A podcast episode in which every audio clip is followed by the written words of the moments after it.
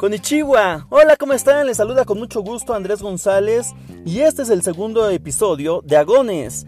Hablaremos de temas interesantes y comenzamos con la llegada del presidente del Comité Olímpico Internacional en los últimos días a Japón. Hablamos de Thomas Bach, quien conocerá detalle y tendrá la experiencia que atravesarán los atletas, la gente de los medios de información que harán la cobertura en territorio japonés acerca de esta justa olímpica y así estarán llegando poco a poco. En territorio nipón ya está la selección mexicana de fútbol, la selección de softball. Habrá que decir que también ya lo hicieron algunos integrantes de remo y natación.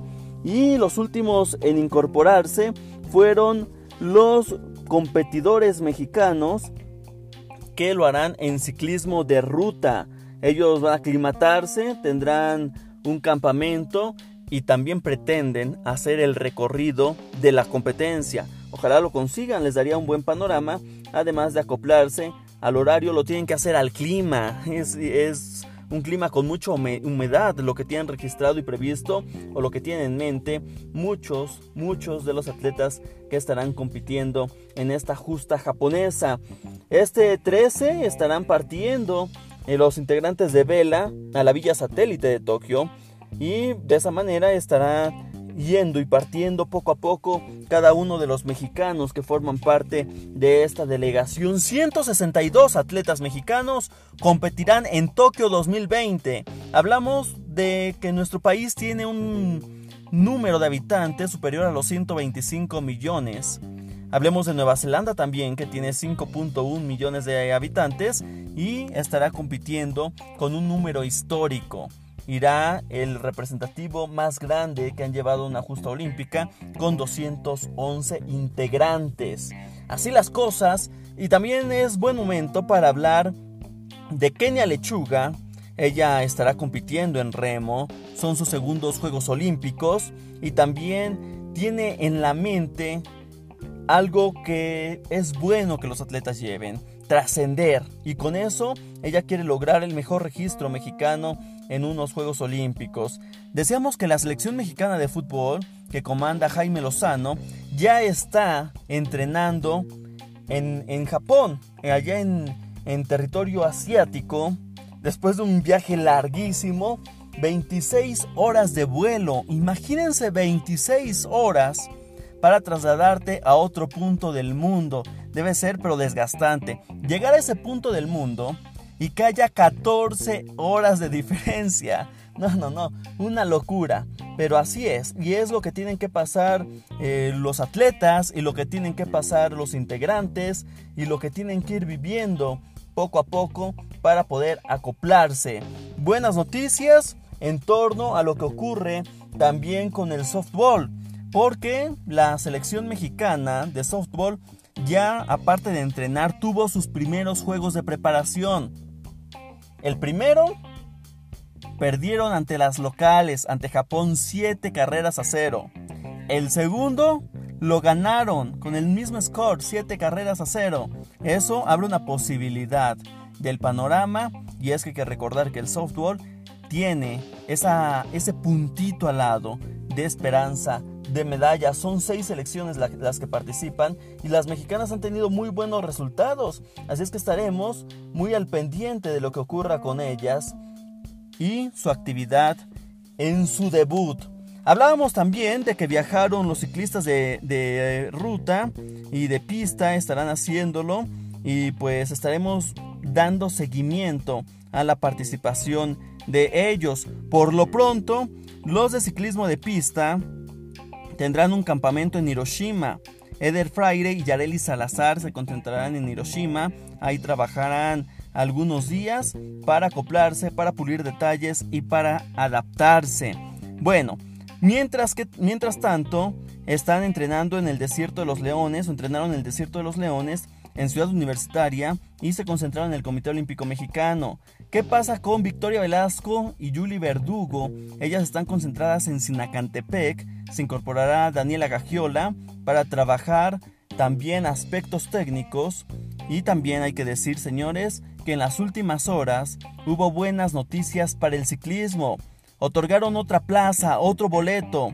Esto fue hace unos días en el contrarreloj individual femenil, boleto que fue asignado a, Yareli Acevedo, quien fue campeona nacional y con eso tendrá ya su participación, su primera experiencia olímpica. Espectacular lo que ocurre al cierre de, este, de esta previa de los Juegos Olímpicos. Estamos a 11 días y estamos disfrutando. Volvemos.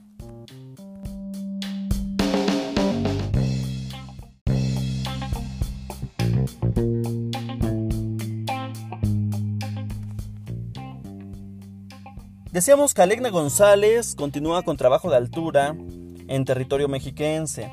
Platicamos con la marchista, originaria de Chihuahua, pero que representa al Estado de México. Este es un segmento de la charla que tuvimos o que tuvo Alegna González con los medios de información la semana pasada.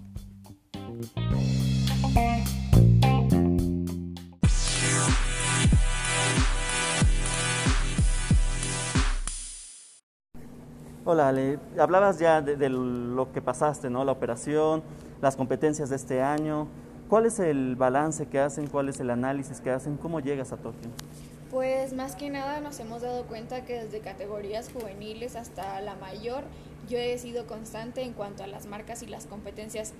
Hubo una competencia en Dudins donde yo no me sentí del todo contenta, como ya lo había mencionado en la entrevista antes, pero bueno, este recapitulando con mi entrenador me di cuenta que no fue una mala competencia, hice mi mejor marca y además ratifiqué la marca para los Juegos Olímpicos. Entonces ha sido un proceso que tal vez no siempre te sientes a gusto en las competencias que realizas, pero pues al final de cuentas los números hablan, el lugar habla y creo que voy por un buen camino. El clima, ¿qué sabemos de las condiciones que, que puede haber en la competencia? ¿Cómo están aterrizando esta recta final en la preparación? Pues este principalmente que nuestra competencia no va a ser en Tokio, va a ser en Sapporo. Están cambiando por las condiciones climatológicas porque esta temporada es muy caliente, muy húmeda. Entonces nosotros estamos previendo esta parte. Fuimos a un campamento en Ixtapas y Guatanejo hace unas semanas.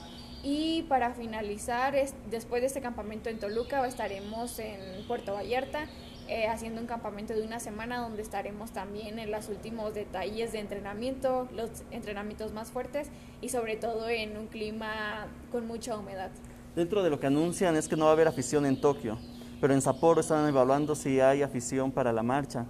¿Cuánto cambia competir con gente y sin gente en la marcha? Pues yo creo que es un factor que en mi caso no influye porque pues al final de cuentas siempre estás entrenando y sola, ¿no? bueno, con tus compañeros de entrenamiento, pero sin una persona que esté echando porras.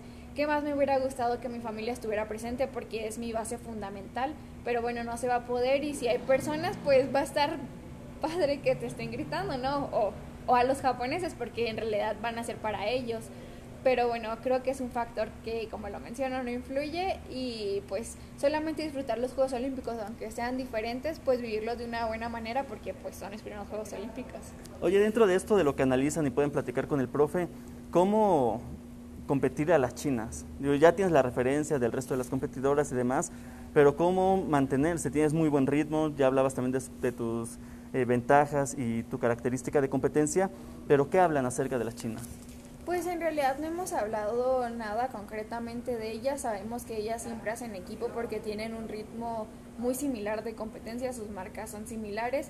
Como lo mencionaba Valeria, podríamos hacer un equipo como mexicanas porque todas estamos en un nivel muy bueno. Pero bueno, este es un tema que no se ha tocado, sino simplemente es hacer la competencia como la hemos hecho algunas otras veces.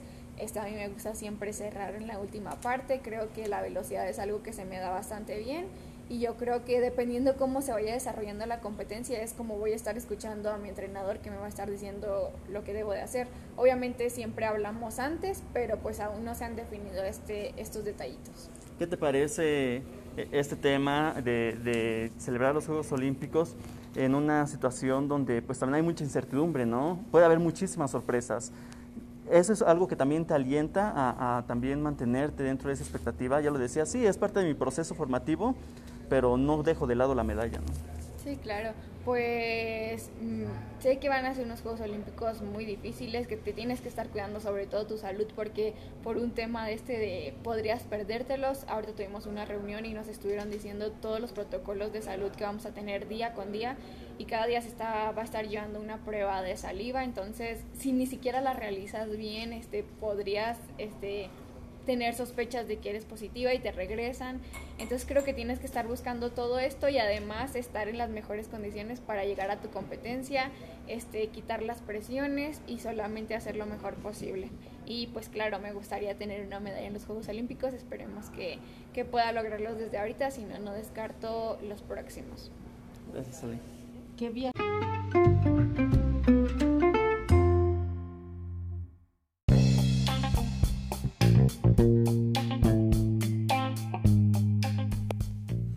Ahora bien, Alegna trabaja bajo el entrenamiento, las indicaciones de Ignacio Zamudio. Platicamos con él y esto nos comentó acerca de toda la preparación y el panorama que hay en torno a esta competencia en los Juegos Olímpicos de Tokio 2020.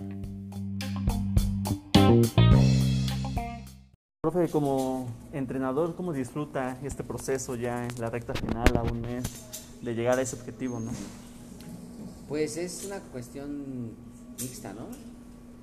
Un poco a veces estresante por la parte del COVID, que sé que es para todos. Estresante en el entendido del trabajo que tienes que eh, planificar, eh, irlo adaptando en base a las instrucciones que te van dando de, las normas que, va a estar, que van a estar allá. Piensas tú en cómo vas a poder trabajar allá, entonces tratas de, aprovecharlos al máximo los días que estemos aquí. También cambia mucho las fechas de salida, teníamos una fecha, movieron un poco esa fecha, nos acaban de avisar que es probable que se mueva, que se adelante, entonces, eh, pues atentos, más bien, pero obviamente con gusto, ¿no? De, de ahora como entrenador, ya estuve como atleta, ahora como entrenador, este, tratar de que también mi atleta tenga su, mejor rendimiento eh, en estos juegos. ¿Cómo analiza al, equipo de marcha mexicano? Pues digo, he tenido la oportunidad de estar coordinando la marcha en estos últimos par de años a través del COVID y fue todo un reto, ¿no? Conseguir eh, muchas cosas que a lo mejor no, no, se notan o los atletas quisieran que fueran distintas, pero desafortunadamente ha habido muchas limitantes, ¿no? Limitantes por, por esto mismo. Presupuestales por el COVID en el país, obviamente que limitan muchos apoyos que podrían darse, pero en general me parece que la CONADE ha cubierto la mayor parte de ellos. Eh, tuvimos la opción de tener un par de eventos para buscar dar las marcas. La mayoría este, se llenó, prácticamente llenamos el cupo, solo uno pasó por cuota es una delegación mixta donde está la mitad de los chicos ya son sus segundos o terceros o cuartos Juegos Olímpicos como oracionaba. Eh, seguramente estamos en un proceso de cambio generacional. También la otra mitad son jóvenes. llevamos a cuatro a cinco jóvenes con edades de 23 años y 22, que Alena es la más joven, de hecho, de todos. Eh, espero que de ese resultado o de esa experiencia y esa juventud eh, podamos sacar buenos resultados. ¿no? Yo obviamente le deseo que los chicos que están ya en sus segundos o terceros juegos eh, puedan tener la experiencia necesaria para buscar su mejor resultado y que los jóvenes eh, debuten también con un muy, muy buen resultado. Todos son muy capaces, todos son muy muchos resultados internacionales eh, en su etapa de juveniles, no solo Alegna, medallistas olímpicos juveniles, medallistas mundiales también, eh, y estarán debutando y con todo este ímpetu y preparación, creo que pueden estar este, con buenos resultados. Aquí esperemos que sea, en términos generales, mejor que en Río, este, obviamente siempre con un paréntesis especial de, de la medalla de Lupe, ¿no? Eh, del resto esperamos que los lugares se mejoren. Para hablar de, de los 20 femenil, pues por default son las chinas, ¿no? ¿Cuál es la manera de, competirle? ¿Cuál, es la manera o, el mejor modo de, competirle ahora a las chinas que, que están como las referentes de, los 20? Pues están ellas muy preparadas, ya por varios años. Tienen este, afortunadamente una reserva muy grande y si bien es cierto tienen fácilmente renovación generacional también es cierto que dos o tres de ellas ya se han mantenido dentro de esa competitividad que es muy alta en China. Se han mantenido dos o tres. La campeona olímpica va, la del récord del mundo va con una 23. La tercera no la recuerdo, pero sé que las tres están con las mejores marcas. ¿Cómo competirles? Pues vamos a ver de acuerdo a las condiciones que se den de acuerdo a las condiciones que se den, primero de clima y de estrategia. Eh, no me podía adelantar, decirte que vamos a mandarlos a que vayan adelante de ellas, o pegadas a ellas, o atrás de ellas. Necesito estar allá, ver el circuito, ver el clima y las condiciones, ¿no? Para poderle plantear conjuntamente con un atleta eh, la mejor estrategia. Pero estamos bien, digo, en la, perdón por alargarme en este caso, eh, en La Coruña eh, tuvimos oportunidad de estar ya con prácticamente las más, las más peligrosas, por decirlo así, deportivamente, o las más este, con más nivel, aparte de las chinas. Sí estaba la chica que ganó, que es de Colombia, ella fue quinta en Doha, en el último Mundial de Atletismo. La chica de Brasil que quedó atrás de Alegna fue cuarta en Doha y fue quinta en Río. Entonces estamos hablando que fue un muy buen test, donde Alegna quedó segunda en medio de ellas dos, que han estado también en los últimos mundiales y Juegos Olímpicos en las primeras cinco. Eh, pues sí, regresa, ¿no? ¿Quiénes nos faltan? Pues las chinas. Así que en ese universo, en ese número, es donde pensamos que va a estar la pelea, obviamente también contemplando a ¿Hay algún detalle en el que se va a enfocar en esta recta final de preparación, en, en, el estilo de Alegna, la técnica o algo? La técnica es una constante, la técnica se trabaja todos los días, eh, específicamente y durante el entrenamiento. ¿no? Hay ejercicios dinámicas de técnica y hay este, entrenamiento todo el tiempo se está haciendo hincapié de que el atleta vaya corrigiendo detalles. Afortunadamente en el caso de ella son eh, pequeños, pocos iba a decir, pocos y pequeños, ¿no?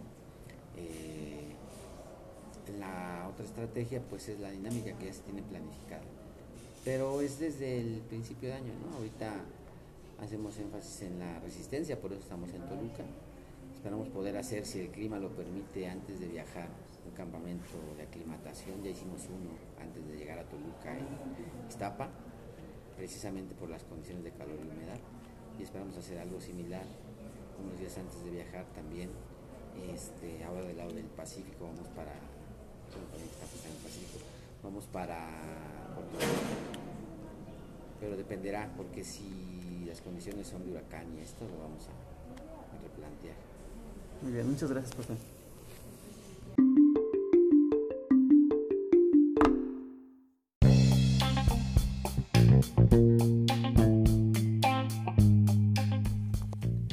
Bueno, ya que andamos encarrerados en el atletismo, hablemos de Donatiu López, mexicano quien fue a Atlanta para competir en los 800 metros planos e impuso de nueva cuenta un récord mexicano, un récord nacional y registró un minuto 43 segundos y 44 milésimas. Espectacular lo que ocurrió con Donatiu, llegará en su mejor forma a, esta, a estos Juegos Olímpicos y de esa manera habrá que estar al pendiente de lo que pueda hacer un atleta joven que se prepara, que está atento y que por supuesto se mantendrá ahí de cerca con los grandes exponentes de esta prueba. Son tres, por cierto, los atletas que no partirán de México rumbo a Japón.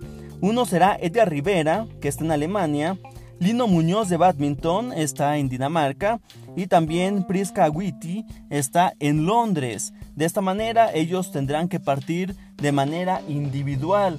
Y ya que seguimos hablando de los atletas mexicanos, es momento de profundizar en lo ocurrido con Lupita González. La audiencia fue el viernes, duró alrededor de cuatro horas, la acusación fue la misma, las mentiras, las pruebas, la Federación, o sí, la Federación Internacional de Atletismo quiere ampliar a cuatro años. Que no esté castigada cuatro años, es decir, que esté castigada ocho años. Hay registros de atletas que han sido castigados hasta 12 años. Eso sería un duro golpe a la trayectoria de Lupita, que es una buena persona, pero se equivocó. Y habrá que estar a la espera de lo que pueda determinar el tribunal del fallo. Bueno, Lupita presentó pruebas, Lupita tuvo otra defensa a cargo de Adrián Camargo, el expresidente de la Federación Mexicana de Derecho Deportivo. Está, está señalado dentro de, de uno de los abogados o como uno de los abogados especialistas en nuestro país y habrá que ver qué es lo que se determina. Tendremos que estar muy al pendiente de Lupita porque insistimos, la única medalla segura para México en esta edición era de Lupita González y los competidores, los marchistas que van, dicen este era el oro de Lupita y nosotros les creemos. Bueno, yo los leo y estoy al pendiente de sus comentarios en mis redes sociales, sobre todo en Twitter, los espero como arroba Andrés ahí podemos interactuar, conocer a detalle y conocer también los puntos de vista que puedan aportar y compartir ustedes. Estaremos muy al pendiente de lo que ocurra con la delegación mexicana a 11 días de la inauguración de Tokio 2020. Sayonara.